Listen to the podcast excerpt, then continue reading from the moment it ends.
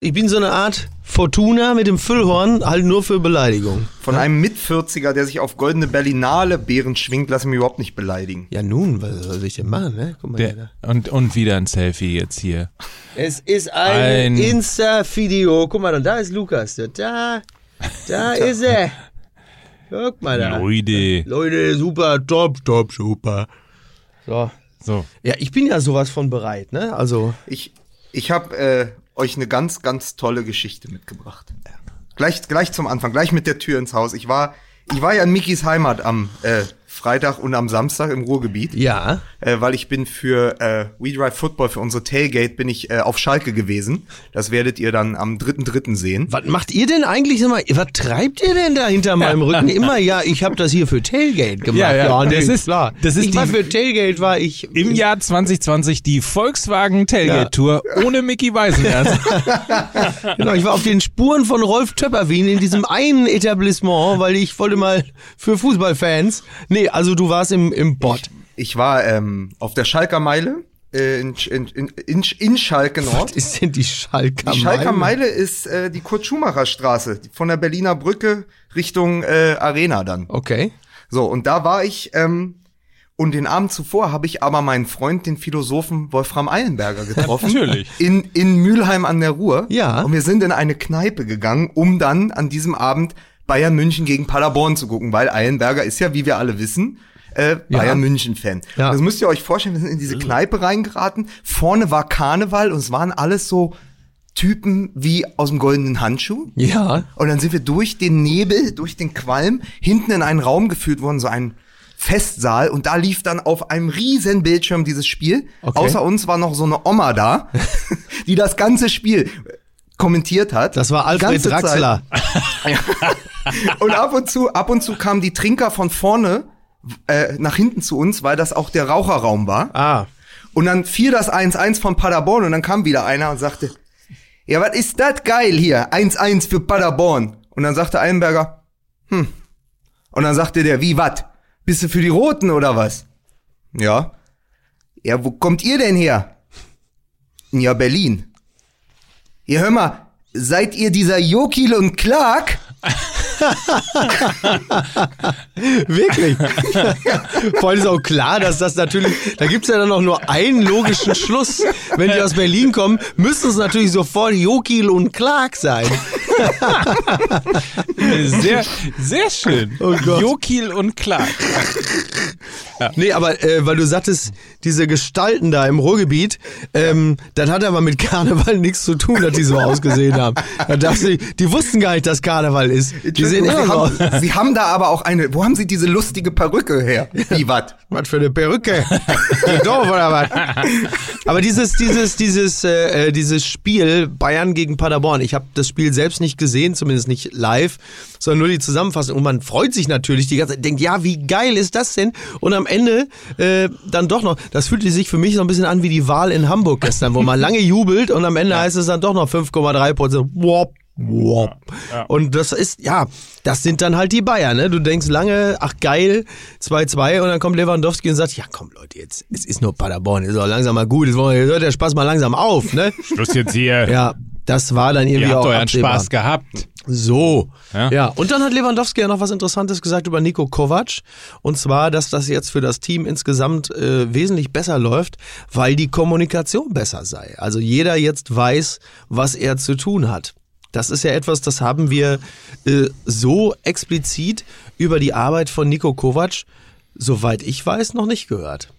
Und da lernt man irgendwie, dass Kommunikation und klare Ansprachen und Statements dann doch helfen, um erfolgreich zu sein. Das ist absolut richtig. Hallo CDU, möchte Ja, man. ich wusste, dass das, ich wusste, dass das kommen würde. Oder, oder man macht's wie die Hertha in Berlin und geht einfach in den Abstiegskampf äh, ganz ohne Trainer. So wie wir gerade. Ja, äh, das ist äh, absolut korrekt. Sehr lustig übrigens. Mein, äh, mein Freund Jakob Lund ist ja selber auch Hertaner und hat natürlich, wie du dir vorstellen kannst, getobt ähm, nach dem 0 zu 5 und hat natürlich im Strahl gekotzt.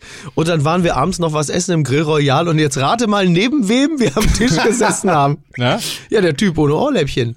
Lars Ah, Windhorst. nee. Aber hatte, Lars hatte, Windhorst. hatte er vorläufig für 90.000 reserviert? ja, Ich hätte gerne einen Tusch für 90.000. Ist euch eigentlich Ja. aufgefallen, dass im Wort Karneval Kahn drin steckt? Oliver Karneval, ich bin's. Meinst du das, ja? So, Ja, hör mal. was Ja, ist mit aber- euch? Ey, Ja, weiß finde- nicht, aber, finde- war, aber letztendlich gut, gute Nachrichten aus Hamburg. Ich habe gehört, am Wochenende, die Braunen haben 100% geholt. Das ist absolut korrekt, ja. Das ist absolut korrekt, ja. Ähm, ganz kurz noch, die ganze Geschichte natürlich aus dem Ruhrgebiet ähm, von Lukas für Volkswagen Tailgate Tour unter wedrivefootball.de oder bei Facebook unter wedrivefootball. Liken und dabei sein. Nach und nach kommt das alles nächste Woche und wir bereiten uns natürlich vor und das ist der Grund, ähm, warum Lukas im Pott war, weil äh, das ist der Pott ist ja quasi dem Schalker seine Schale. Ja. Das ist absolut korrekt. Ja. So. Und die ganze Geschichte äh, gibt's dann gibt's dann später. Nach weiteren Schalen sieht's äh, beim FC Schalke ja derzeit auch gerade nicht aus, muss man sagen. Das ist korrekt. Auch ein schönes Thema für uns gleich hier. Wollen wir mal Musik machen? Oder Stimmt, wir wollen erst mal anfangen, ne? oder? Ja, fangen wir mal an. Dann fangen wir mal an. Musik bitte.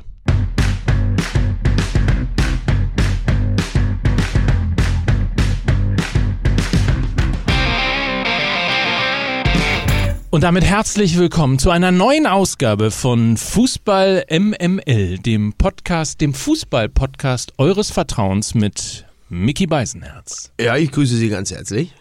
Und, und hier ist er. Zwei Meter fünf Lebendgewicht. es ist der hängte Tank von Fußball MML. Es ist Mike Nöcker. Ich habe ein neues Lieblingslied. Aber scheiß drauf, Volkspark ist nur einmal im Jahr. Ah, guck mal. Ole, ole. Das war schön. Das ist mein schönster Stadionbesuch war das. Ja, das aber, aber, sofort. aber bevor wir äh, darüber Ja. noch äh, vielleicht ein bisschen reden, ähm, müssen wir noch einen Mann vorstellen, der, der geht dahin, wo es richtig wehtut. Hier ist Lukas Vogelsang. Lukas Vogel. Ich habe überall königsblaue Flecke. Ach, darf ich äh, ganz kurz meine Derby-Geschichte erzählen? Vielleicht klar. ganz kurz. Ich war im Stadion. Ich weiß nicht, ob es der ein oder andere mitbekommen hat. Aber äh, Ich dachte, du warst wieder besoffen beim Pferderennen. nee, das war ich danach. Aber ähm, also Volksparkstadion. Äh, es spielte der Hamburger Sportverein gegen den FC St. Pauli. Es ist so ein bisschen jetzt, muss man auch mal sagen, irgendwie nachdem wir jetzt äh, äh, wirklich reihenweise Stadtderbys gewinnen, so langsam stellt sich bei mir so ein bisschen das Bayern-München-Gefühl ein. So richtig Bock macht's nicht mehr, weil es immer das Gleiche ist, man gewinnt. Äh, nee, Scherz beiseite. Mir ist, Man, Pauli gewinnt 2-0 und Mike Nöcker sitzt da nur so. nee, aber mir Wie, ist wie diese Jokil und Clark, Alter. Mir ist eine Sache aufgefallen und da muss man möglicherweise nochmal drüber nachdenken, ob das nicht auch äh, Auswirkungen auf die Wahl hier in Hamburg haben sollte. Weil Peter Tschentscher, der, Peter Schenzer. der Ich Regiere, habe so gelacht heute früh, weil ich Mickey Stories durchgeguckt habe, um mich auf ihn vorzubereiten, sonst ertrage ich das immer so schwer. Ja. Äh, Tiny Chencha ist so großartig. Ach so, der, ach so, Tiny Schenzer ist auch schön. Nein, I'm your private Schenzer, a Schenzer for money. Naja, Mike, du wolltest, Jetzt versuchst, Mike doch mal was versuchst verzweifelt diese Geschichte zu Ende zu erzählen. Das soll dir jetzt auch gelingen. Peter Tschentscher ist ein glühender Anhänger des Hamburger Sportvereins. So und wie aus. ging er am Tag vor der Wahl ins Stadion? Hatte er natürlich nicht einen HSV-Schal um. Wie sich gehören würde und wie, glaube ich, jeder äh, St. Pauli-Fan das auch akzeptieren würde, Ja. weil wenn man irgendwie Ja. HSV-Fan ist, Absolut. ist man natürlich HSV-Fan. Was hatte er um? Ein HSV-Fan-Schal Ah ja, und, diese, dieser und einen St. Pauli-Schal. Und da muss man zum einen mal sagen, irgendwie diesen ganzen äh, Politikberatern, bitte hört Ja. mit diesem Opportunismus auf, Ja. weil das nimmt einen am Ende niemand ab, Ja. dass man nur wegen Wahl dann auch noch, äh, um auch die Wählergruppe in Altona ja. nicht zu Ja. vergrauen, Ja. äh, dass man dann mit einem äh, geteilten Schal dahin geht. Und dann nochmal die Frage, geteilter Schal, also Hälfte Ja. HSV, Hälfte FC St. Pauli. Äh, das gibt es weder im Fanshop vom Hamburger Sportverein zu kaufen, Richtig. noch im Fanshop vom FC St. Pauli Ja. zu verkaufen, weil natürlich keiner der beiden Natürlich Vereine nicht. auch nur jemals die Hälfte seines Schals abgeben würde für Ja. den anderen. Da musste Mutter Tschentscher alleine zu Hause, musste sie dann da so zwei, und was macht sie mit den beiden anderen Hälften? Das kommt ja, auch noch. So, also entweder hat er äh, bei einem illegalen Verkäufer etwas gekauft, Ja. Skandal, Ja. oder er hat tatsächlich selber genäht oder nähen lassen oder Ja. was auch immer, aber Ja. offensichtlich zwei Schals gekauft, in der Mitte durchgeschnitten und daraus dann einen HSV. Die Frage ist, wer trägt, wer trägt den anderen Schal? ja, es gibt ja jetzt zwei. Richtig, richtig. Der böse Zwilling von aber bitte Peter kann, Tschentscher. kann ich mir eins, kann, kann ich, alle Politiker dieser Welt, kann ich mir eine Sache Ja. wünschen, bitte, wenn ihr Fan eines Vereins seid, dann bitte steht doch dazu, ob Wahl ist oder nicht, ist doch scheißegal. Oder ihr macht's halt wie Martin Schulz und legt euch einfach jede Woche Alle. ihren anderen an. Also das ist doch wirklich, äh, also es ist eher albern, Ja. wenn man dann so auftritt, als wenn man einfach sagt, äh, tut mir leid, ich äh, für alle St. Pauli-Fans, ich bin zwar Bürgermeister der gesamten Stadt, aber Ja. Fußballfan klar. eines Vereins. Ja, also ich glaube, da eine gewisse, äh, eine gewisse Aufrichtigkeit und ein, ein bisschen mehr Rückgrat, äh, das kommt dann selbst beim, beim Fanlager des verfeindeten Vereins, glaube ich, besser an, als zu sagen, so, also die Armin Laschet-Methode, so, ah, ich bin das eine, aber ich bin auch das andere, Freunde. Ich möchte keinem auf die Füße treten. Und äh, ja, das Ergebnis von Samstag war auf jeden Fall, also Helmpeter schrieb schon in großen Lettern bei Facebook, mir, mir fehlen die Worte. Ich bin geschockt. War schon wieder mit den Nerven rum. Und er hat jetzt, also ich kann diese Analyse jetzt äh, die, nicht hier vorspielen, aber also er hat hier bei Facebook schon, äh, sitzt da schon, der sitzt ja ein bisschen so wie Klinsmann bei seinem Facebook Livestream. Howie, euer Jürgen. Und hier sitzt er, ich bin sehr traurig und sauer. Das war viel. Interpunktion ist ja wirklich gar nicht seine Sache. Das ist so ein Gut, Fließtext. da- Das geht ja Hand in Hand mit den meisten, die Das Social ist- Media nutzen. Das ist richtig. Ich bin sehr traurig und sauer. Das war viel zu wenig für ein Derby. Das hat der Hamburger Sportverein nicht verdient. Ne? Also, äh, mir hat es ehrlicherweise gefehlt, dass dann so ein Gideon Jung oder so auch mal ein Tor macht. Dann heißt es, das habe ich dem Jungen gegönnt. nichts, der, nichts, nichts dergleichen. Es ist einfach nur bitter, es ist traurig und wir fiebern, die ganze Stadt Hamburg fiebert schon dem Nordderby entgegen, wenn es am Ende der Saison heißt, Relegation gegen Werder Bremen, wenngleich ich momentan mir noch nicht ganz sicher bin, wie Werder Bremen es in die Relegation schaffen will. Aber, aber dann ist ja die Frage, dann braucht der Tschentscher ja schon wieder einen neuen Schal, ne? Naja, aber, aber komm, Aber also, ich glaube- Ja, wobei, doch, na, wobei doch innerhalb Hamburgs gibt's auch einige Werder Bremen-Fans. Natürlich. Man muss, man muss alle, heutzutage muss man alle, Alle mitnehmen. alle mitnehmen, um Hamburg wieder auf die Karte, da sind Ja. alle Mittel. Aber Hannover-Fans gibt's hier keine, oder? Das gibt's nicht wirklich, ne? Oder? Das ist nicht Wenn, wirklich. wenn Zugereiste. Zugereist. Wolfsburg, stell mal vor, wer, wer hatte das irgendwie die Tage noch geschrieben? Stell mal vor, Wolfsburg ist der Ja. einzige Nordclub in der Bundesliga. Boschmann, oder wie heißt der Mann? Ja, Boschmann, Daniel Boschmann Ja, war es, genau. genau. Gott, wie schrecklich das wäre. Ne?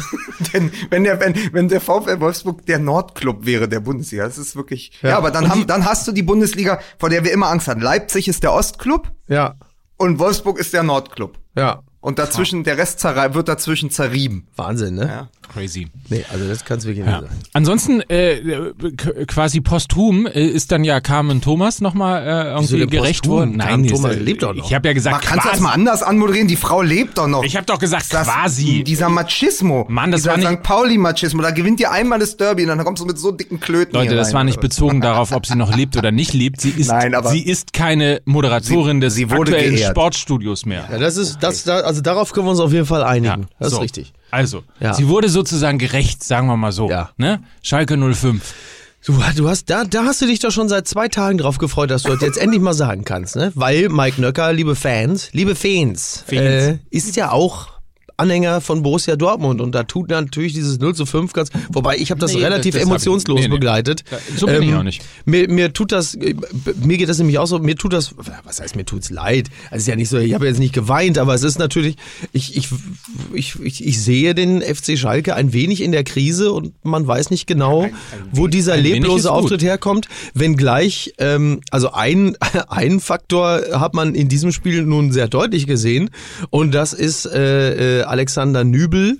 Heißt du Alexander, ne? Oder Ist das, ist das einer für Warum Bayern? schreist du denn so? Du schreist da so rein. Ist so, man kriegt ja einen Schock, Dann wenn ist man. zu laut eingestellt. Pass auf, dann sag Wege, du- ist das einer für Bayern München? So, das ist ja besser. Ne, Alexander Nübel hat natürlich jetzt das große Problem, äh, dass er äh, eben nicht als als äh, Nachwuchstorwart betrachtet wird mit noch vergleichsweise wenigen Bundesliga-Einsätzen, sondern halt eben, er wird jetzt gemessen an Manuel Neuer, der ihm zumindest an diesem Wochenende den Gefallen getan hat, jetzt auch nicht nur Bestnoten aneinander zu reihen, aber der Auftritt von Nübel war natürlich schon, also eine, es war eine extreme Unsicherheit spürbar, die erklärbar ist, logisch, wenn du ein, zwei Missgriffe äh, tust im Spiel, und dann auch noch gepfiffen wird, entsteht natürlich eine sehr große Unsicherheit und die summiert sich dann und am Ende kommt dann so eine Leistung dabei raus. Und ich fürchte, in den nächsten Wochen wird es vielleicht nicht ganz so dramatisch wie am letzten Spieltag, aber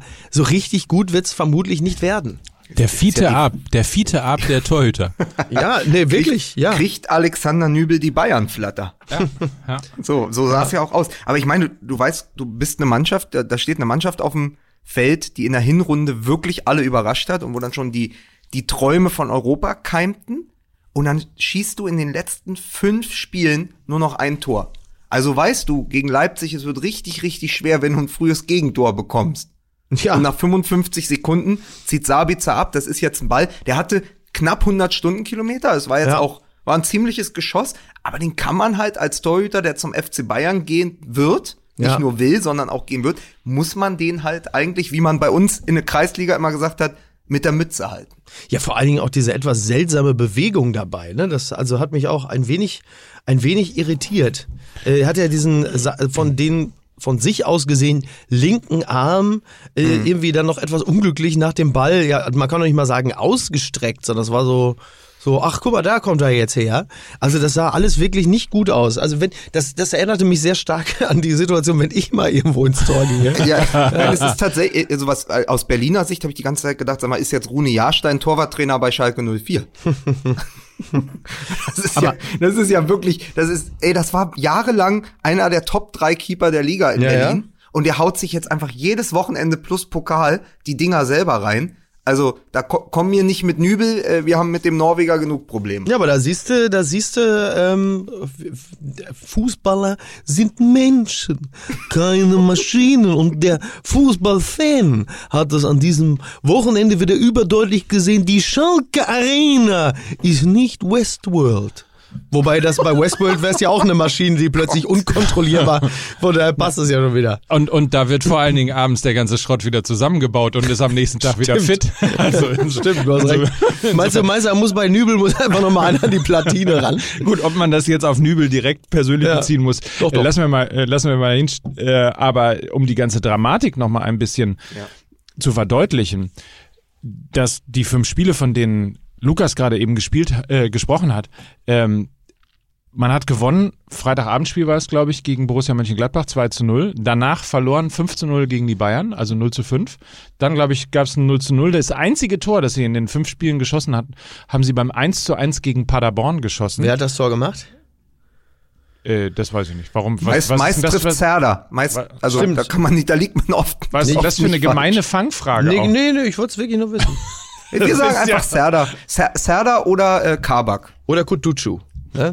Ja. Ja, nee, Das ist der einzige, das ist doch nur, das Also sagst du so, nur, weil das der pass auf. einzige Schalker ist, den du noch kennst. Äh, Auf eines kann ich mich festlegen. Burgstaller war es nicht. ja. Leider. Was, Burgknaller. was total gemein ist, aber das, äh, das ist äh, Das ist so wie Spieler, wenn man bei, wenn man mit in dem ich den, ein bisschen mitleide. das ist Ja. so wie wenn man in den Nullerjahren gesagt hat bei Arminia Bielefeld, also Markus Schuler hat auch nicht getroffen. Markus So ist Schuler. das in etwa. Markus Schuler ist doch der ungefährlichste Bundesliga-Profi aller Zeiten, glaube ich. So Leute, ihr wisst doch immer alles. Ihr habt doch, ihr habt doch von Fußball irgendwie die, die, Keine Monst die Ahnung. Monster-Ahnung. Äh, Was ist los? Woran liegt das? Was ist passiert auf Schalke? Ist das ist so, so eine, so eine Nübel-Geschichte, zieht sich das so weit rein in die Mannschaft, dass, sich- dass sich das Ganze alles irgendwie zersprengt? Ist das, sind die auf einer Welle gefahren, wo sie mehr gespielt haben oder, oder wo sie erfolgreicher waren, als sie von der Substanz eigentlich her Ich glaube, ich glaube letzte, ich glaube nicht, dass die die große Nübelverunsicherung äh, jetzt da ist. Man, man hat aber auch nicht so ein richtig so ein, so ein, so ein Aufbäumen erkannt. Das ist ja eher was so ein bisschen seltsam ist. Ne, es ist jetzt ja nicht so, dass man das Gefühl hat, dass sie jetzt so so unglaublich wollten. Weil ich meine, so ein, so ein, so ein Tor gegen gegen Leipzig kannst du dir ja immer mal fangen. Nichtsdestotrotz muss dann nachher dann aber noch muss ja noch der, der Wille da sein, das umzubiegen. Und wenn du siehst, wie da teilweise äh, die Leipziger Mannschaft auch durch die hinteren Reihen der, der Schalker spaziert ist, dann habe ich da nicht den großen Kampfgeist gesehen und auch wenig, ähm, ja, wie soll man das also wenig, wenig Körperspannung, wenig Es war so Geleitschutz, ne? Genau, genau. Und das ist, das ist, glaube ich, das, was einen so ein bisschen, bisschen nachdenklich stimmt.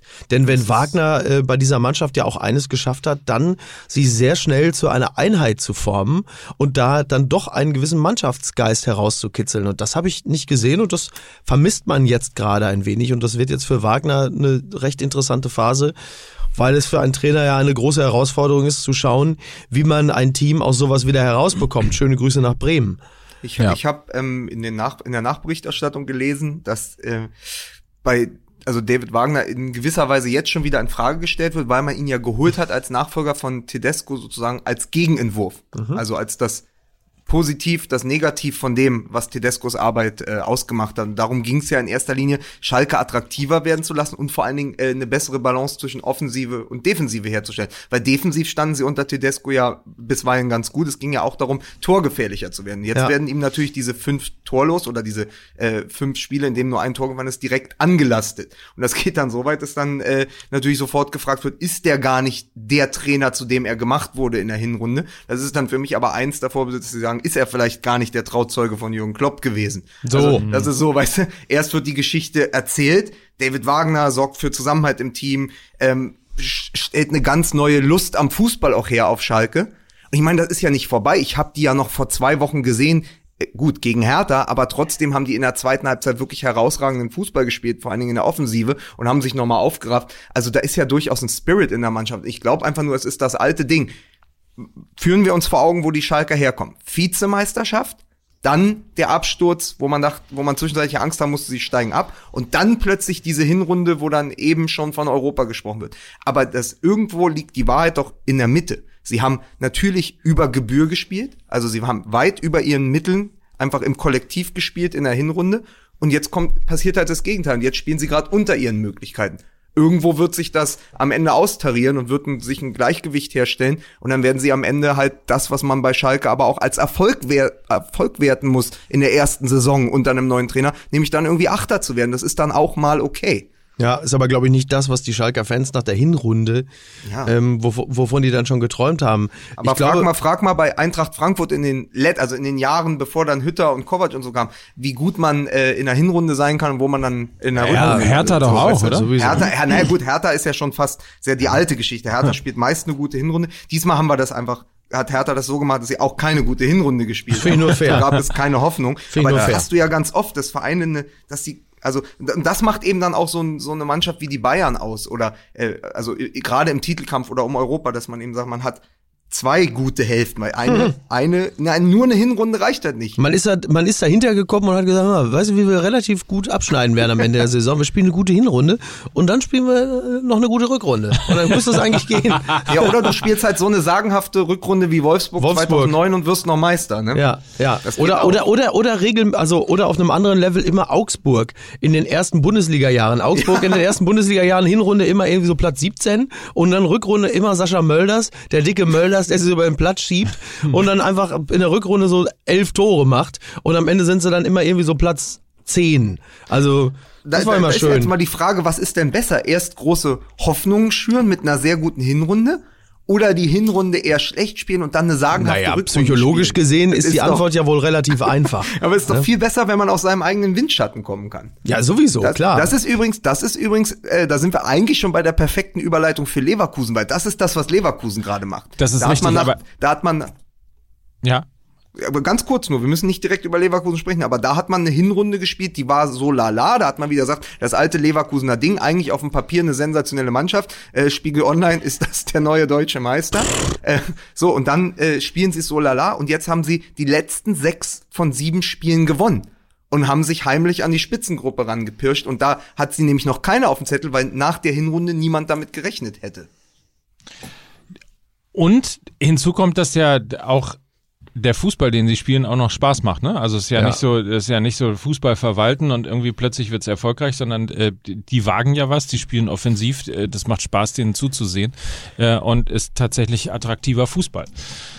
Ich wollte eine Sache, ich, wir können gerne über Leverkusen reden, aber mir war ein Punkt noch wichtig, äh, was das Thema Trainer angeht, weil man immer öfter beobachtet, dass sich Vereine wirklich damit schwer tun, den perfekten Trainer für ihre, für ihre Mannschaft, für ihr Ja. Umfeld äh, zu finden. Borussia Dortmund hat das lange getan, tut es möglicherweise jetzt noch, noch immer. Ähm, Schal Schalke ist ähnlich. Bei, bei Schalke hat man ja fast das Gefühl, dass der homogenste Trainer immer noch Jens Keller gewesen ist, ähm, in, in, der, in der Phase, in der sie ge gehabt haben.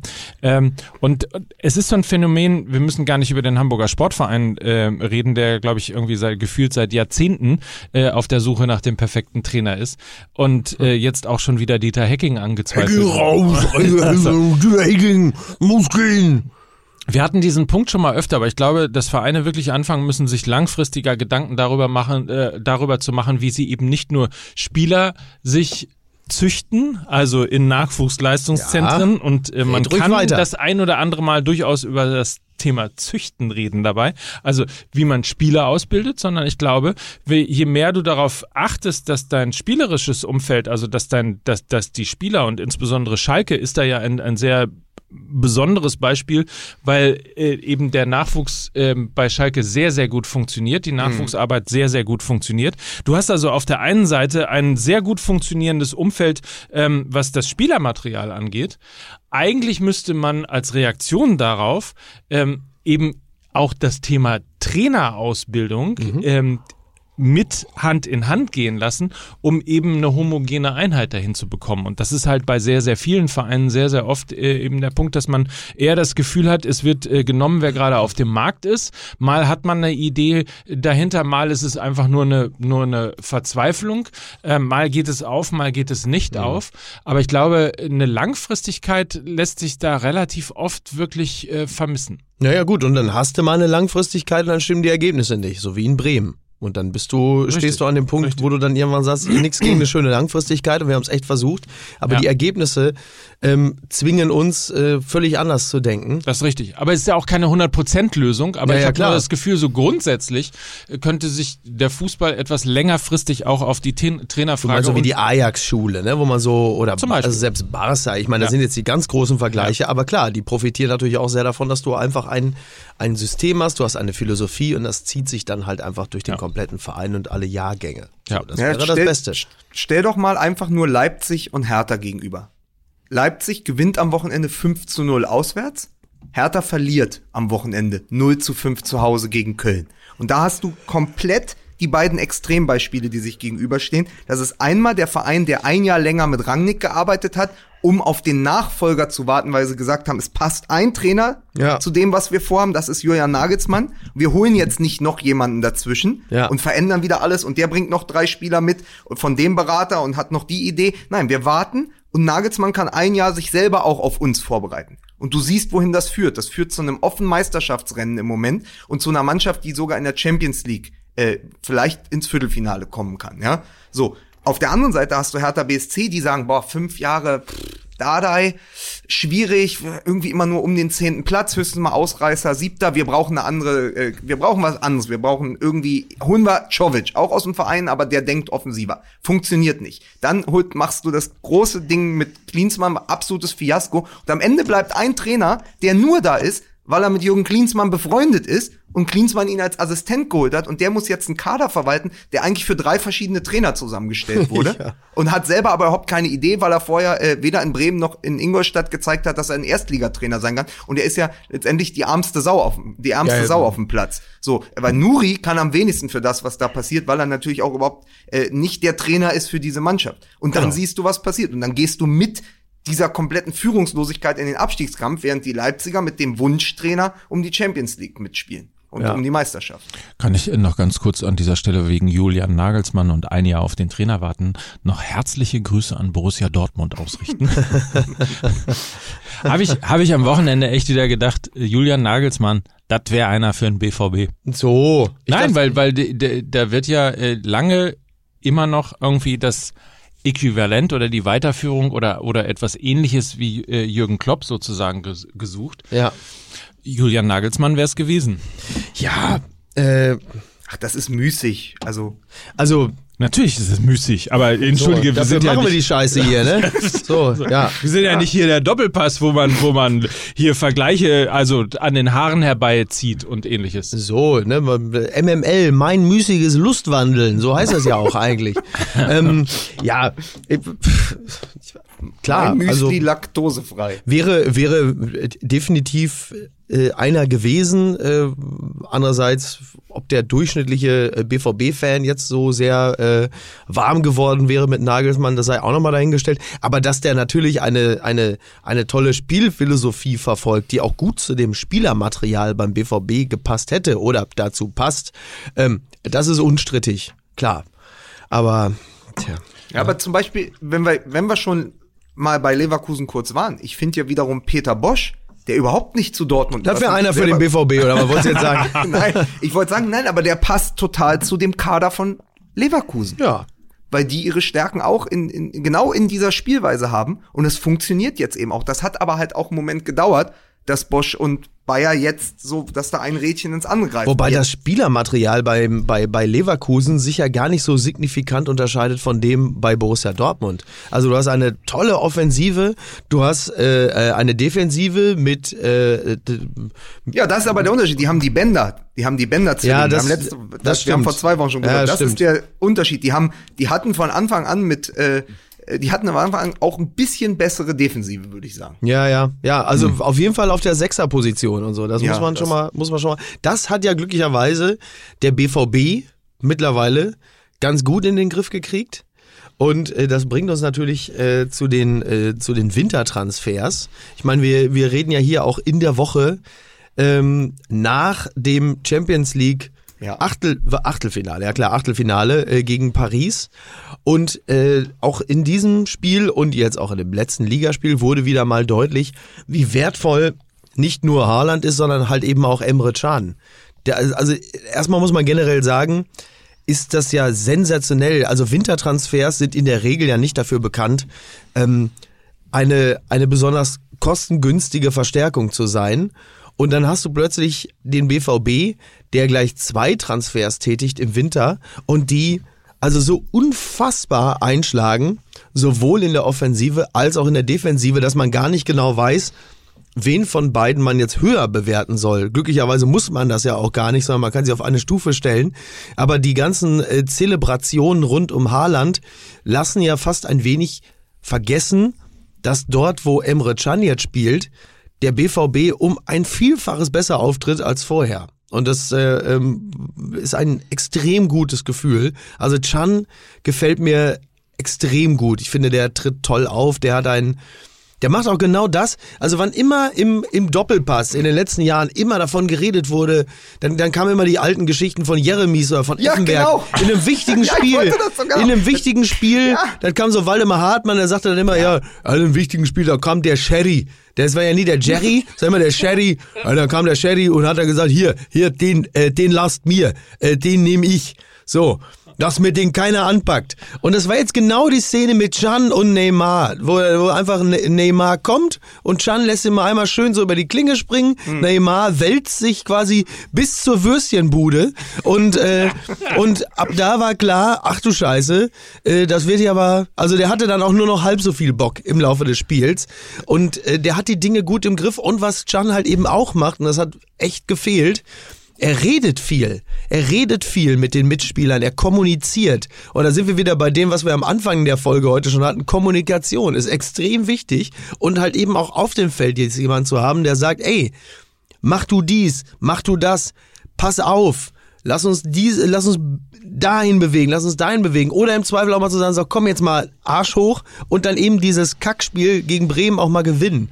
Und das ist, äh, ähm, gepaart mit der, mit der Wucht und der Power und auch dieser, dieser Hundewiesen-Mentalität von Haaland ist das natürlich eine Mischung, die mich dann doch noch ein, zumindest so ein paar Prozent an einen Titel glauben lässt.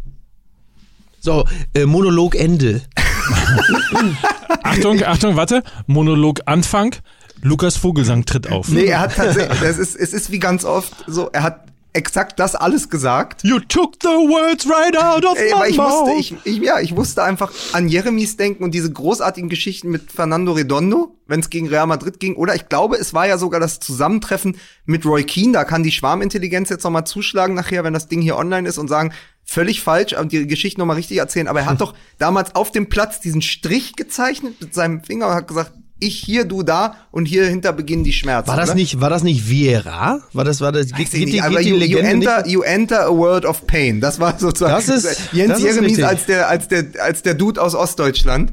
Gesagt, hier, hier, hier hinter ähm, beginnen die Schmerzen. Und genau das habe ich einfach gedacht, als er gegen Neymar den Zweikampf geholt hat. Und zweite wichtige Szene ist, wenn man sich vergegenwärtigt, wie sie in Bremen ja im Grunde untergegangen sind im Pokal ohne Chan, Ja. weil ein gewisser Rashica, dem, gegen den die Dortmunder immer Probleme haben, äh, einmal wieder einen seiner Sprints angezogen hat Ja. und hat sich dann gewundert hat, dass plötzlich immer noch einer im Augenwinkel neben ihm war, ja. der ihm dann auch den Ball abgenommen hat. Und Ja. das war das erste Mal, in, ich habe äh, das Hinspiel in, gegen Bremen im, im Stadion gesehen in Dortmund. Das war das erste Mal, dass einer in Dortmund gesagt hat, boah, den Rashica, wenn der da so losläuft, da laufe ich einfach mit. Da geh ich doch mal hinterher. Ne? Geh mal bei.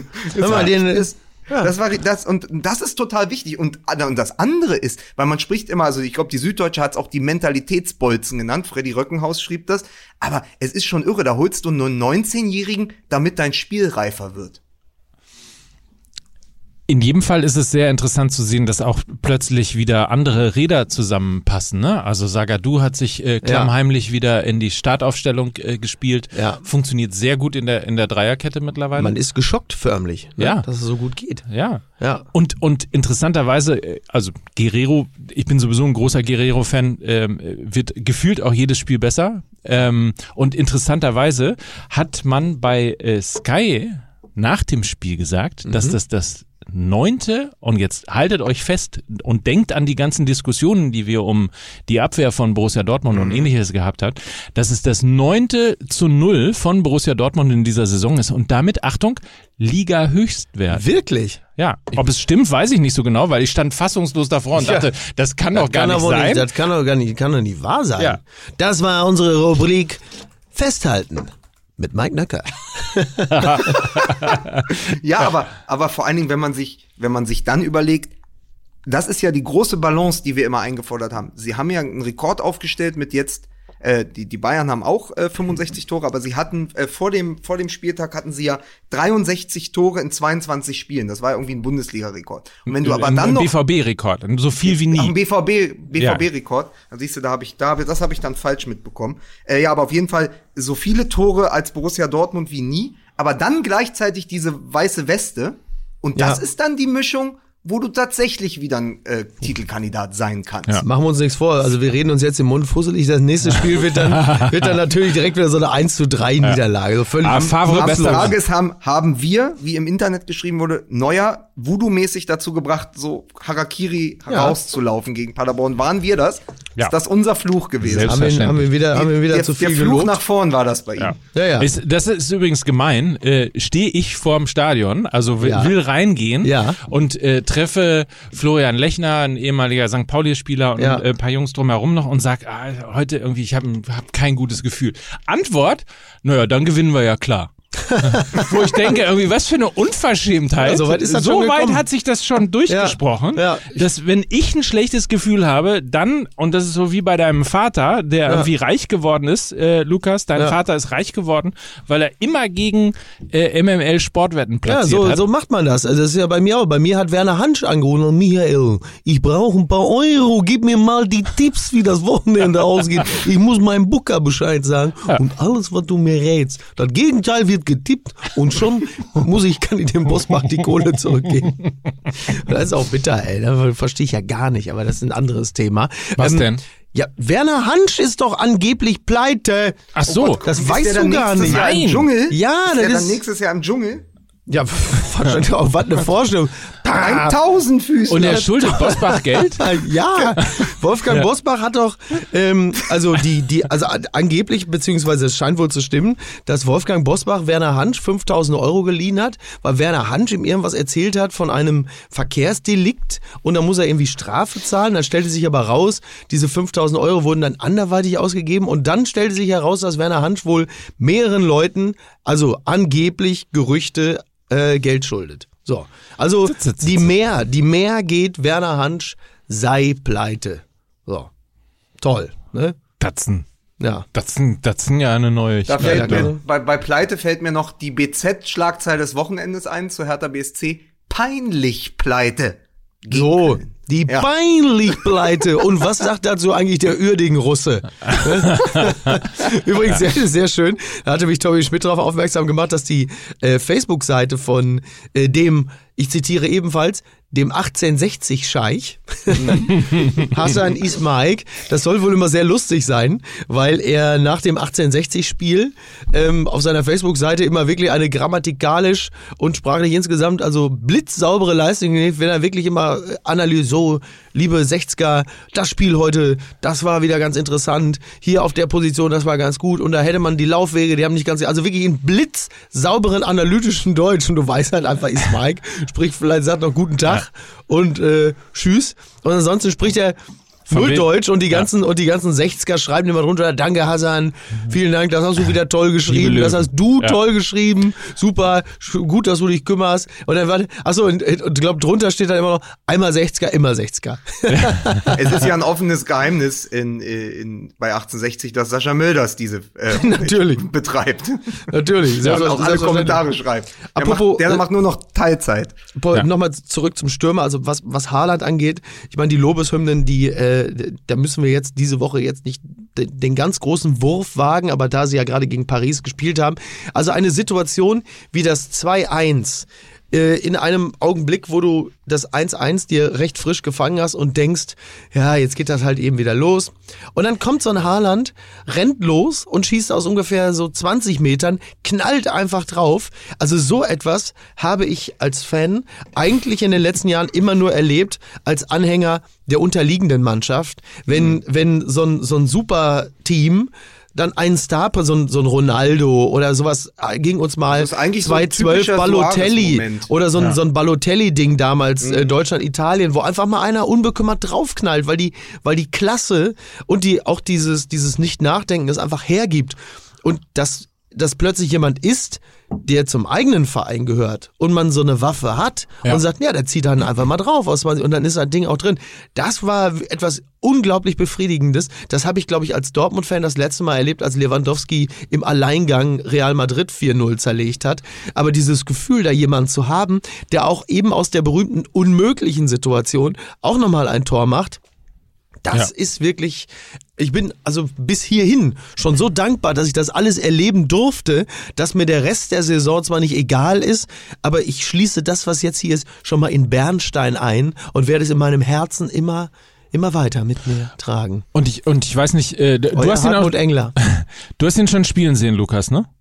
Auch. Haaland? Ja? Live? Ja?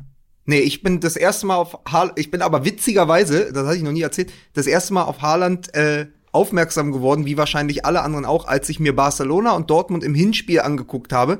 Äh, lief, da laufen ja dann auf der Anzeigetafel so. immer die Parallelergebnisse. Ja. Und äh, äh, bei Red Bull Salzburg schoss ein gewisser Haaland drei Tore und dauernd flackert dieser Name auf. Und ich habe ja dann noch, wisst ihr noch, in der Sendung gesagt, guck mal, von Alf Inge Haaland, der Sohn spielt jetzt auch Fußball. Vielleicht werden wir von dem noch mal was hören. Und bei mir, bei mir regiert aber auch der Unglaube, dass der jetzt bei wirklich in der Bundesliga ist und nicht schon in England, dass er dann auch noch bei Borussia Dortmund ist und dass er dann auch alles einlöst, was man ja in den kühnsten Träumen nicht für möglich gehalten hätte, dass das passieren kann. So ist es. Also dann schon Wahnsinn. bin ich tatsächlich der Einzige, der, der ihn, also in dieser Dreierrunde, der ihn hat äh, live spielen sehen. Ähm, Im Spiel gegen Köln war ich ja in, im Stadion.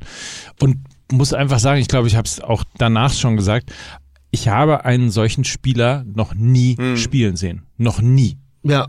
Also es ist wirklich, möglicherweise sind die, die, ähm, die, die, irgendwo stand es ja, dass er, dass er das Potenzial hat, ein Ronaldo zu werden. Möglicherweise ist das sehr ähnlich. Das weiß ich nicht, das kann ich nicht Ich, ich beurteilen, weil ich den da, jungen ich sehe da Ronaldo nicht spielerisch gesehen noch, habe. ich sehe da spielerisch noch keine großen Ähnlichkeiten. Ähm, lediglich was die Quote angeht, da geht's natürlich schon stark in die Richtung, was, was die, die Technik angeht. Aber ich weiß natürlich, aber Ronaldo, ich meine, wann hat der für Manchester United diese unglaublichen Freistöße geschossen? Das muss ja auch schon so 2008 gewesen sein. Ähm, na, guck mal, Aber aber lasst ihn Ronaldo uns auch doch mal, lasst ihn uns doch mal mit dem ersten Ronaldo vergleichen. Weil ich finde, welche Debatte ich bei Haaland so geil finde, ist, dass alle sagen, Dicken. ja, ja, dass der schon mit 19 so abliefert. Ja. Aber erinnert euch beim, bei Ronaldo, der war auch 19, als er 19, 20, als er bei Barcelona war. Ja, Und ja. da haben auch alle gesagt, da war der kurz davor, Weltfußballer zu werden. Ja. Weil das geht eben, wenn du Talent hast, äh, dann funktioniert das auch mit 19 oder eben, nämlich bei dem Vorlagengeber für das 2-1 bei Reina. Ja, ja, ja. Das Und- ist ja auch so ein Kandidat. Kleine These noch, es ist besser für die Söhne, wenn die Väter Fußballprofi waren, aber nicht die ganz große Karriere hingelegt haben. Ja, das ist wohl wahr. Also Claudio Reyna und Alf Inge Haaland, alles gutes, gehobenes äh, Bundesliga-Niveau, Ja, auch ja. international, alles okay. Aber die beiden Söhne werden ja definitiv aus dem Schatten treten, während andere Söhne dann eher an dem Namen leiden ihrer Väter. Und das ist hier nicht gegeben. Und das ist toll, weil du hast den Fußballvater in der Familie. Das heißt, es ist dir in die klassische Wiege gelegt, aber du hast nicht den Namen, der dich erdrückt. Ja. Und das Wie ist auch denn- ein wichtiger Faktor. Wie, wie, äh, wo, wo spielt der Sohn von Markus Schuler?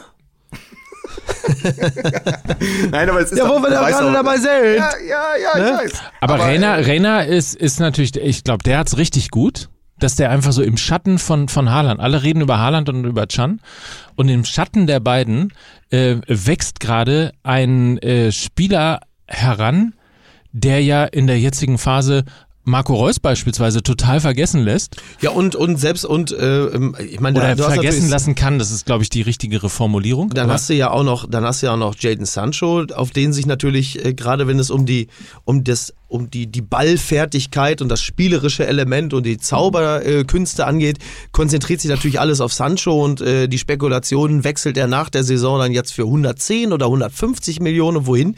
Und in diesem, in diesem Windschatten kannst du natürlich wunderbar gedeihen. Die einzige Frage ist natürlich, was macht eigentlich Mario Götze? Ja, das, Was was, das ist mir Hat er überhaupt gegen- schon in der Rückrunde beim- gespielt? Ja, Ja, der ja. wurde gegen Frankfurt eingewechselt. Es war ein ganz irrer Moment. Ich war in einer Kneipe in Berlin, in Kreuzberg gucken, mit zwei äh, Dortmund-Fans. Und dann haben wir überlegt, wer denn jetzt noch kommen kann. Ja. Für die, für die Offensive Ja. oder wen er noch. Und es, Götze ist mir nicht eingefallen. Ja, Wahnsinn. Ich bin mental so, ich bin den Kader durchgegangen, die Kaderliste, und ich hatte Götze vergessen. Ja, ja, ja. So. Äh, Übrigens erinnert ihr euch daran, dass wir gesagt haben, dass die Verletzung von Julian Brandt dem BVB möglicherweise extrem schaden könnte und man Ja, ich halte das übrigens immer noch für richtig, weil die Qualität Ja. von Julian Brandt Stimmt, ja. möchte ich natürlich nicht vermissen. Also auf ein, in der derzeitigen Verfassung kann man auf Julian Brandt weniger gut verzichten als auf Marco das, Reus. das ist richtig, aber was ich nur damit sagen wollte, ist, dass der, anders als früher Borussia Dortmund in der Lage ist, Verletzungen zu kompensieren. Ja. Denn sie haben ja trotzdem, sie haben ja trotzdem gegen Paris gewonnen, sie haben ja trotzdem gegen Bremen gewonnen. Äh, In Bremen ist Julian Brandt wieder eingewechselt worden, also Ja. er ist wird sozusagen zurückgeführt an die Mannschaft und wird, ähm, wenn alles so läuft, wie man das ansonsten gewohnt ist, ja ab nächsten Wochenende dann wieder auch für die Startaufstellung zur Verfügung stehen. Ja. Also insofern gut überlebt. Ja. Aber eine Sache ist, die Qualität von Haaland im Zusammenspiel mit der Qualität von Sancho ist auch ein Lackmustest für die Spielstärke von Hazard.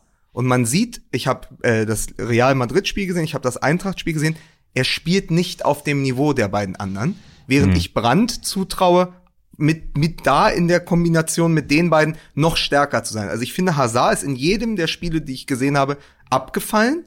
Und das ist einfach äh, eine ganz interessante Personalie, weil ich glaube, äh, dass wenn Brandt zurückkommt, auch Hazard erstmal nicht mehr spielen wird. Aber das ist mir aufgefallen. Also genauso wie äh, die ganze Mentalität und die Körpersprache von äh, Haaland unmittelbar gezeigt hat, wie wenig Anführer ein Neymar ist in der direkten Gegenüberstellung im Spiel gegen Real Madrid, hat man in der eigenen Mannschaft gesehen, dass Hazard nicht die Wege mitgehen kann von, von einem äh, Haaland und von einem äh, Sancho. Und übrigens noch mein äh, Freund, der Philosoph Wolfram Eilenberger, hat jetzt angeboten, dass man die nach diesem Monstersprint gegen Real Madrid, wo Sancho so. ja den Ball Ja, ja. kurz am 16er bekommt und Sancho ist kein langsamer Spieler. Ja, das ist und richtig. Haaland läuft am Fünfer los und nimmt ihm auf 50 Meter 75 ab und ist vor ihm am anderen Strafraum. Und äh, daraufhin hat, genau.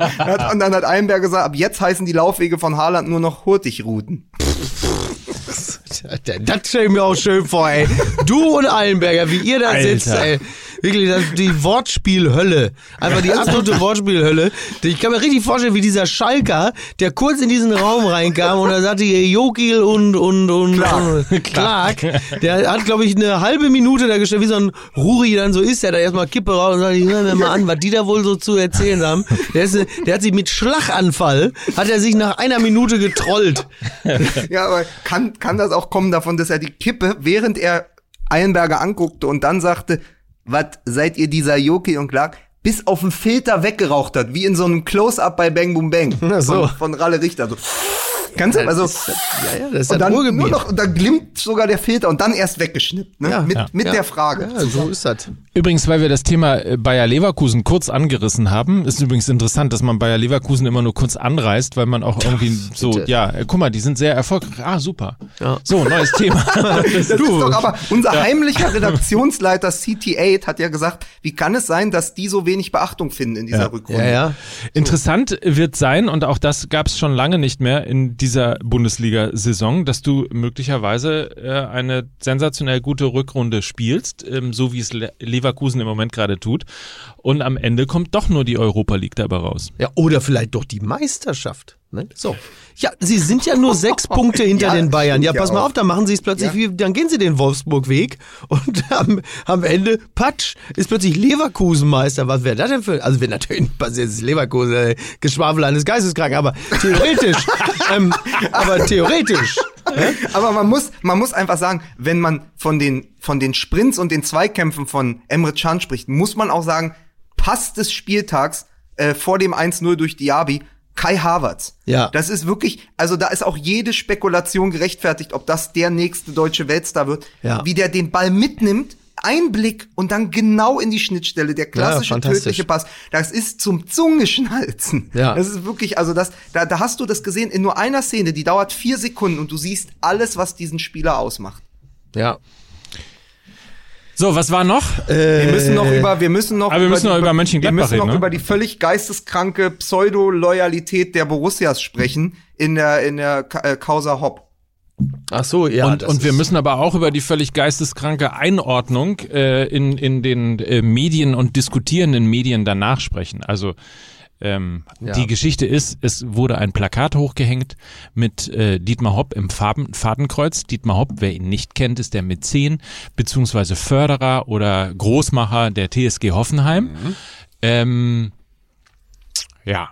Und Wobei man sagen muss, Diet, äh, Dietmar Hopp äh, Plakat mit Fadenkreuz ist voll 2010, ne? voll, voll 2010. Das ist richtig. ähm, ist ein bisschen, also die Geschichte ist ja, wenn ich es richtig verfolgt habe, die, dass es vor ähm, dem Thema Borussia Dortmund, zu dem ich gleich nochmal komme, gar keinen Beef gab zwischen Borussia Mönchengladbach-Fans und dem Thema TSG Hoffenheim. So, jetzt gab es aber ähm, eine Kollektivstrafe, Ja. Dinge, die ja von Reinhard Grindel abgeschafft worden sind. Also es gab eine Kollektivstrafe. Die Älteren werden sich erinnern.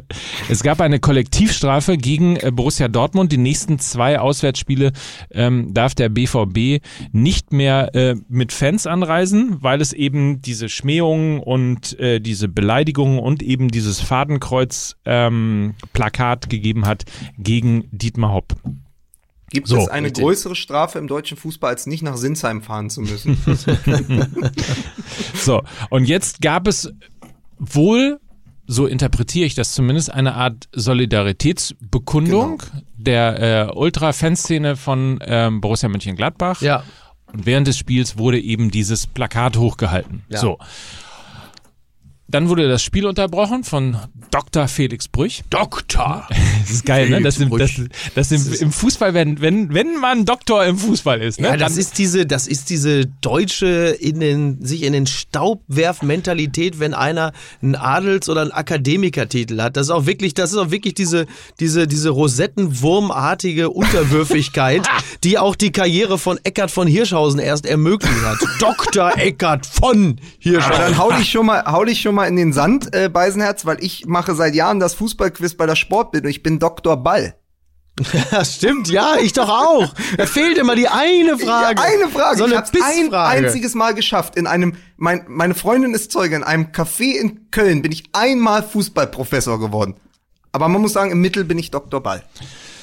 Naja, auf jeden Fall, äh, apropos Unterwürfigkeit, ähm, es wurde, das Spiel wurde unterbrochen. Ja, Ja, geil. Ähm, was, glaube ich, im deutschen Fußball äh, so in der Form äh, nur mal bei Pyro gemacht worden ist, wenn es ein bisschen heftiger wo- geworden ist.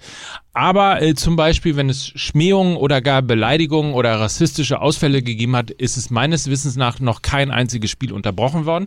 Ich packe das nur in einen kausalen Zusammenhang, Ja. weil natürlich im äh, Doppelpass und in all diesen ganzen, äh, äh, diesen ganzen äh, Diskussionsgeschichten Ja. sofort äh, wirklich lachhafte Analogien äh, in Zeiten von Hanau. Hanau, Ja. äh, und so weiter und so fort hergestellt wurden. Ja, ja. Und das macht's natürlich so total absurd, weil auf der einen Seite klar, so ein Fadenkreuz-Ding ist natürlich äh, geschmacklos, man kann das auch geschmacklos finden, äh, man kann auch die Art und Weise, wie Dietmar Hopp ähm, beleidigt worden ist, geschmacklos finden. Man kann sich auch vor ihn stellen, aber das jetzt wirklich ernsthaft. Äh, Also wir hätten, man muss allerdings auch fairerweise sagen, äh, in einem anderen Kontext, das muss man dann natürlich auch wieder dazu sagen, bei einer Pegida-Demo hätte man das den Leuten natürlich nicht durchgehen lassen. Äh, wenn da irgendjemand im Fadenkreuz gewesen wäre, dann hätten wir uns natürlich auch aufgeschwungen zu sagen, okay, das ist jetzt äh, äh, nicht, nichts Geringeres als ein Aufruf zum Mord. Im Fußballstadion ist es, glaube ich, nochmal vielleicht ein bisschen der, der gnädigen Dummheit äh, diverser Ultras zuzuschreiben. Der Einwurf ist richtig, aber ich, ich sage ja auch nicht, dass es nicht geschmacklos ist. Ich finde Es nur die auch Einordnung rasend, zu sagen. ist auch rasend dämlich, aber es ist dann doch irgendwie eine, eine etwas, also eine etwas krude Interpretation von Fantum und eine sehr, sehr, also um es mal wirklich extrem wohlwollend für diese Ultras zu beurteilen, äh, eine sehr seltsame Auslegung von Humor und äh, Naja, es ist, es ist ja, es ist moralischer Verwurzelung äh, im Traditionsvereinswesen. Ja, aber sie haben ja, sie haben ja das Fadenkreuz als, als transparent, als Plakat hochgehalten. Dann noch Hurensohn, tra, Hurensohn-Transparente und dann eben dieses Kollektivstrafen abschaffen. Das heißt, es ist ja eine klare Solidarisierung, aber auch ein Zeichen an DFL Ja, und ja. DFB und Ja, sonstige und zu sagen, pass auf, nicht mit uns, das sind unsere Freunde, ne, die anderen Ultras äh, bei Borussia Dortmund. Und das ist eben schwierig, weil da würde ich zumindest von den Ultragruppen ein bisschen Finger, da sind wir wieder beim Klassischen, wir reden so viel über Fingerspitzengefühl. Ja. Aber so kurz nach Hanau und bei dem, was bei Dortmund alles passiert ist, weil die Geschichte ist ja auch, äh, da hing äh, zu Weihnachten, als sie gespielt haben, da stand da, wir wünschen allen ein frohes Fest und dir dein letztes, Dietmar Hopp. Ja. So, sag mal, da, weißt du, da muss man doch sagen, okay, das geht den Schritt zu weit, das ist ja, hat ja auch nichts mehr mit Humor zu tun. Oder mit irgendeiner, wir haben ja über die Schickeria in München gesprochen, Ja, wo ja. die Transparente sinnvoll genutzt wurden. Das geht ja weit darüber hinaus. Das ist eine äh, Kaprizierung auf eine Person, ja, und im, im komplett Negativen. Und dann gibt es ein, dann gibt es ein Urteil. Und natürlich ist es immer schlecht, Kollektivstrafen zu verhängen. Aber was willst du denn da machen in diesem Fall? In Ja. diesem Fall sage ich, okay, dann, dann, dann ist, müssen halt alle anderen drunter leiden, damit es dann vielleicht eine Gruppe mal versteht. Ja. ja. So, und dann ist das die Reaktion von Borussia München, bei Borussia Mönchengladbach, wo dann auch äh, äh, der Eberl da steht und sagt, er ist komplett fassungslos. Ne? Ja, also. Max Eberl läuft dahin zu den Fans und sagt am Ende, Zitat, äh, was soll ich mit diesen Menschen machen, die Ja. mir dann mit ihren Masken gegenüberstehen und das Plakat weiter hochhalten? Ja. So. Und wichtig ist dann aber, und das ist die richtige Reaktion, und darüber haben wir vor zwei Wochen schon bei, Ra- bei der Rassismusdebatte gesprochen, ich wollte aber zeigen, dass wir das als Verein nicht haben wollen. Die Zuschauer haben mitgemacht und dieses Zeichen bewerte ich sehr positiv, weil da sind wir wieder bei der nicht mehr schweigenden Mehrheit. Genau. Wenn, wenn in Frankfurt alle nach der Schweigeminute äh, für Hanau Nazis rausbrüllen, Ja. und hier aber jetzt das, äh, das, äh, der, das Gros der Zuschauer in, in, in Gladbach grölt Ultras raus. Ja, das ist nicht gleichzusetzen, versteht mich nicht falsch. Ultra nicht Nazi, aber in dem Fakt, dass beides mal das Stadion aufsteht und klar sagt, die Mehrheit sieht das anders als ihr. Ja, Ist das ganz, ganz wichtig, was da passiert ist in total. den letzten Tagen. Total. Übrigens zu erwähnen in diesem Zusammenhang auch noch die Fans von Preußen Münster, ähm, die ja ebenfalls äh, aufgestanden sind und äh, einen erkennbaren und pöbelnden und beleidigenden Rassisten äh, einfach so lange angegangen haben, bis er entnervt das Stadion verlassen hat. Ja. Ähm, also auch, auch äh, völlig richtiger Einwand ähm, und völlig guter Einwand auch, ähm, dass sich die, die, die breite Mehrheit nicht mehr alles gefallen lässt, äh, ist tatsächlich eine sehr, sehr schöne Entwicklung, wo, wobei, und mir ging es ja auch nicht darum, ähm, die, die, diese Aktion zu relativieren, sondern mir ging es einfach darum, ähm, also das mit, mit Rassismus und das mit Hanau gleichzusetzen, ist einfach. Ja, äh, dass ist man die Dinge auch mal wieder so ein bisschen. ja, äh, nein, es auch- ist ja, es ist ja ganz sim- simpel. Also entweder will ich mich mit damit beschäftigen. Es hat ja niemand gesagt, niemand hat den kausalen Zusammenhang hergestellt und hat gesagt, das ist eine Reaktion Genau. der Ultraszene auf die Kollektivstrafe äh, gegen Borussia Dortmund, äh, sondern es, es hat sich ja niemand die Mühe gemacht, mal überhaupt zu, nachzufragen, warum oder oder nachzurecherchieren, warum das überhaupt der Fall gewesen Ja, ja. ist. So Ja. und das kann man zumindest mal, das einordnen, kann man zumindest mal von, von, von Medien verlangen, von ist okay. Massenmedien verlangen. Äh, und ohne, dass sie gleich entweder die ganze Weißbo äh, Wei- Weiß, äh, wie heißt es, Weißbier-Fraktion äh, beim Doppelpass loslassen oder äh, irgendwie die ganzen äh, alten Granten von, von, von Draxler bis sonst was. Kannst du ja dich drauf verlassen. Das ist ja so ein bisschen wie bei der NATO, ne? Wenn, wenn einer der alten Granten angegriffen wird, werden alle angegriffen und schon sind sie alle da. Ja, die sind Ja. ja. auch so alt, bei denen ist das eine NATO-Erfahrung. So, und das ist, das ist das, was mich so aufgeregt hat. Ähm, nicht die Tatsache, ich, ich, wie gesagt, ich will das nicht relativieren, sondern mich hat einfach nur aufgeregt, dass man sich nicht mal drei Sekunden die Mühe macht, zu überlegen, ähm, woher kommt eigentlich das eine und wie kann ich das in Relation packen zum anderen. Und, und ja, aber ich das ist doch immer das schon das Ding. Falsche Kontextualisierung ist schlimmer als gar keine Kontextualisierung. Und beides, bei, in beiden Fällen das gleichzusetzen mit Hanau, aber auch die Aktion der Ultras überhaupt aus dem Nichts dieses äh, Hop-Plakat zu duplizieren, sind beides Dinge, die verhärten die Fronten am Ende nur. Und Ja, davon ja. hat keiner was, weil wer darunter leidet, ist am Ende, sind die normalen Dortmund-Fans, die jetzt nicht mehr nach Sinsheim dürfen für zwei Ja. Jahre. Und sind die Gladbach- und Hoffenheim-Fans, ja, sind nämlich die Fans, die aus äh, Sinsheim gekommen sind. Und was passiert denn? Dann wird das Spiel nach 40 Minuten oder so abgebrochen. Und die alle sind umsonst da gewesen, sind mit ihren Kindern 500 Kilometer quer durch Deutschland gefahren. Das ist doch das Ding. Und deswegen ist die Reaktion auch so richtig. ja. Verhärtung, Verhärtung der Fronten ist ja gesellschaftlich auch generell absolut ungewöhnlich. Erleben wir nirgendwo. Passiert kaum Ja. noch. Ja, passiert Nur ja im kaum Fußball, mal. ne, ja, ja, ist ne? nur im Fußball. Das, äh, Ich habe mich auch gewundert, dass nach Hanau und jetzt mit allem auch Twitter so ruhig geblieben ist. Ja, muss man echt sagen, das ist angenehm. Gerade Twitter ist eine gute, gute Instanz, wenn es um die nüchterne, sachliche und vor allen Dingen auch nicht so selbstbezogene äh, Bewertung von Wir müssen ein Sachverhalten bisschen mal geht. durchatmen, ne? Auch Mal erstmal also sich ein Erstmal bisschen, wie Friedrich Merz sagt, Ja. da muss ich erstmal eine Nacht drüber schlafen. Oh, er hat Friedrich Merz, Mike hat Friedrich Merz gesagt. Also, CDU Mike hat Friedrich Merz gesagt. Der Merz-Fanboy. Hüte, hüte dich vor den Iden des März, mein Freund. Ja, dass er da ich noch drauf gewartet, dass der noch kommt. natürlich. Dass du den noch bringst. Schön, dass du den auch noch bringst. Ja. Hä? So, Haben wir, denn, haben wir denn sonst noch irgendwas? Haben wir denn irgendwas? Ist noch, ist noch was Verrücktes Liegt passiert? noch, liegt noch was rum, ist noch was Genau. da. Äh, Es liegt äh, was vor uns. Ne? Ja. Der FC Bayern kann ein Trauma äh, quasi, dummerweise nur im Achtelfinale, aber Hm. sich für ein Trauma äh, rächen. Das Finale da oh ja, Horm Oh ja. ne? Ja. steht ja, wieder an Toll. Ja. gegen Chelsea. Pass auf, ich mache jetzt noch mal den Witz ne, äh, von Dominik Böhner. Jetzt kommt Hudson Odoi ja doch noch nach München. Aber witziger Witz. ja, Bester Witz. Gottes Willen. Für alle, die Ja. das nicht gehört haben, ich habe äh, den Witz ungefähr ein halbes Jahr später verstanden. Also ungefähr, sagen wir, Ah. ich, ich würde mal sagen, drei Monate nach der Auslosung habe ich den Witz dann auch mal verstanden. Ist doch nicht so schlimm, Mike. Aber Ja, da muss man ja noch ganz großes, ganz großes Lob. Es ist etwas passiert, was äh, in unserer, wir haben ja oft gesagt, die Bundesliga verkommt äh, zur, zur Schweiz, ja.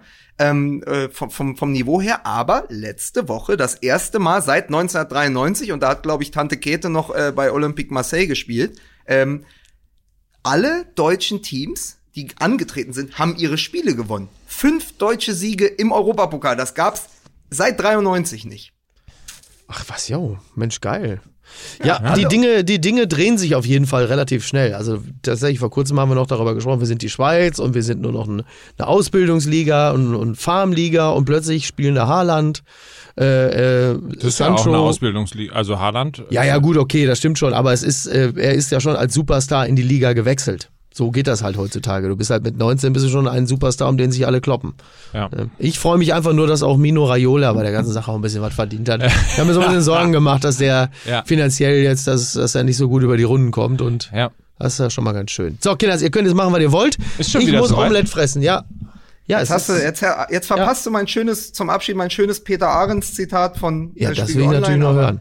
Ja, bitte. Nee, komm, hau Äh. Peter Ahrens hat nur gesagt, um das nochmal äh, in die richtige Perspektiven äh, zu rücken, äh, die, äh, die Leistungsstärke in der Bundesliga. Er sagt, äh, jemand wie Angelino, der seit er gewechselt ist in der Winterpause von Manchester City zu Leipzig und da äh, komplett Stammspieler ist und auch eine Wahnsinnspartie äh, gespielt hat gegen Leipzig, hat gesagt, dass der keine Chance hat, bei Manchester City sich durchzusetzen, aber gleichzeitig beim Titelanwärter äh, Stammspieler und Leistungsträger wird auf Anhieb, zeigt dann doch noch die Unterschiede zwischen der Bundesliga und der Premier League. Ja. Vom Leistungsgefälle her. Ja, Ja. gut. Ja. Na gut. Ja, Manchmal so, sind's nochmal zur Einordnung. Dass wir hier nicht, ich gehe hier nicht euphorisch raus, da ich keinen Mein Bock drauf. individuelles Schicksal äh, soll sich entscheiden und zwar direkt an der Pfanne, wo es Omelette gibt. Versteht ihr? Die, die Bettpfanne. Die Bettpfanne. Dein, Das ist, mein, das ist mein Fetisch, das ist mein Fetisch. Ich lasse mir jetzt im Club von Kalle Schwensen im Keller, lasse ich mir ein Omelett machen und zwar aus der Bettpfanne. Ja, ja aus So. der alten Bettpfanne von, äh, von Ronald Schill. Lass ich mir schön ein Omelett machen. So, So sieht's nämlich aus. interessant. Ich wollte, ich, Und zwar kommen die Eier, diese von der, von das, das Roland Schill Omelett und die Eier, die kommen vorher erst in so einen Topf, da kommen noch Gewürze rein und dann wird er nämlich durch so einen Trichter, kommt er in die Pfanne und weißt du durch welchen Trichter? Lukas, sag's. Nee, komm, mach einfach. du sollst Trichter gnadenlos. Von was? Der Trichter Ich gnadenlos.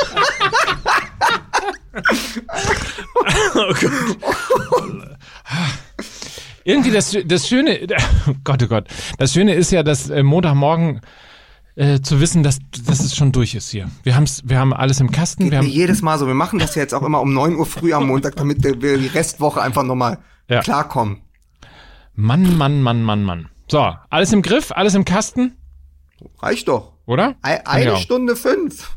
Great. So, also, vielen Dank und tschüss. Bis dann.